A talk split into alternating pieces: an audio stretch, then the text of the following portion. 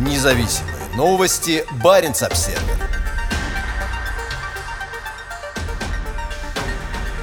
Роснефть стоит на пороге крупного открытия в Печорском море.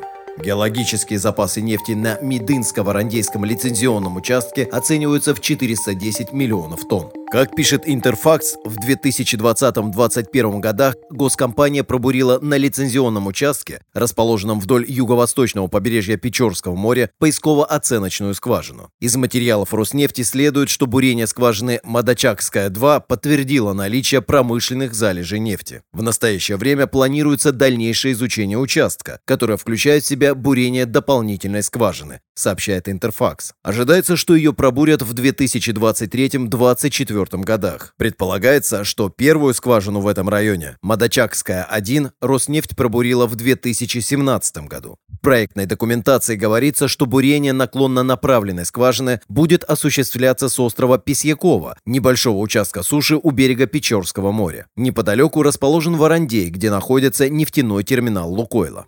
Лицензионный участок расположен в непосредственной близости от морского приразломного месторождения нефти, добыча на котором ведется с 2013 года. Независимые новости. Барин обседный.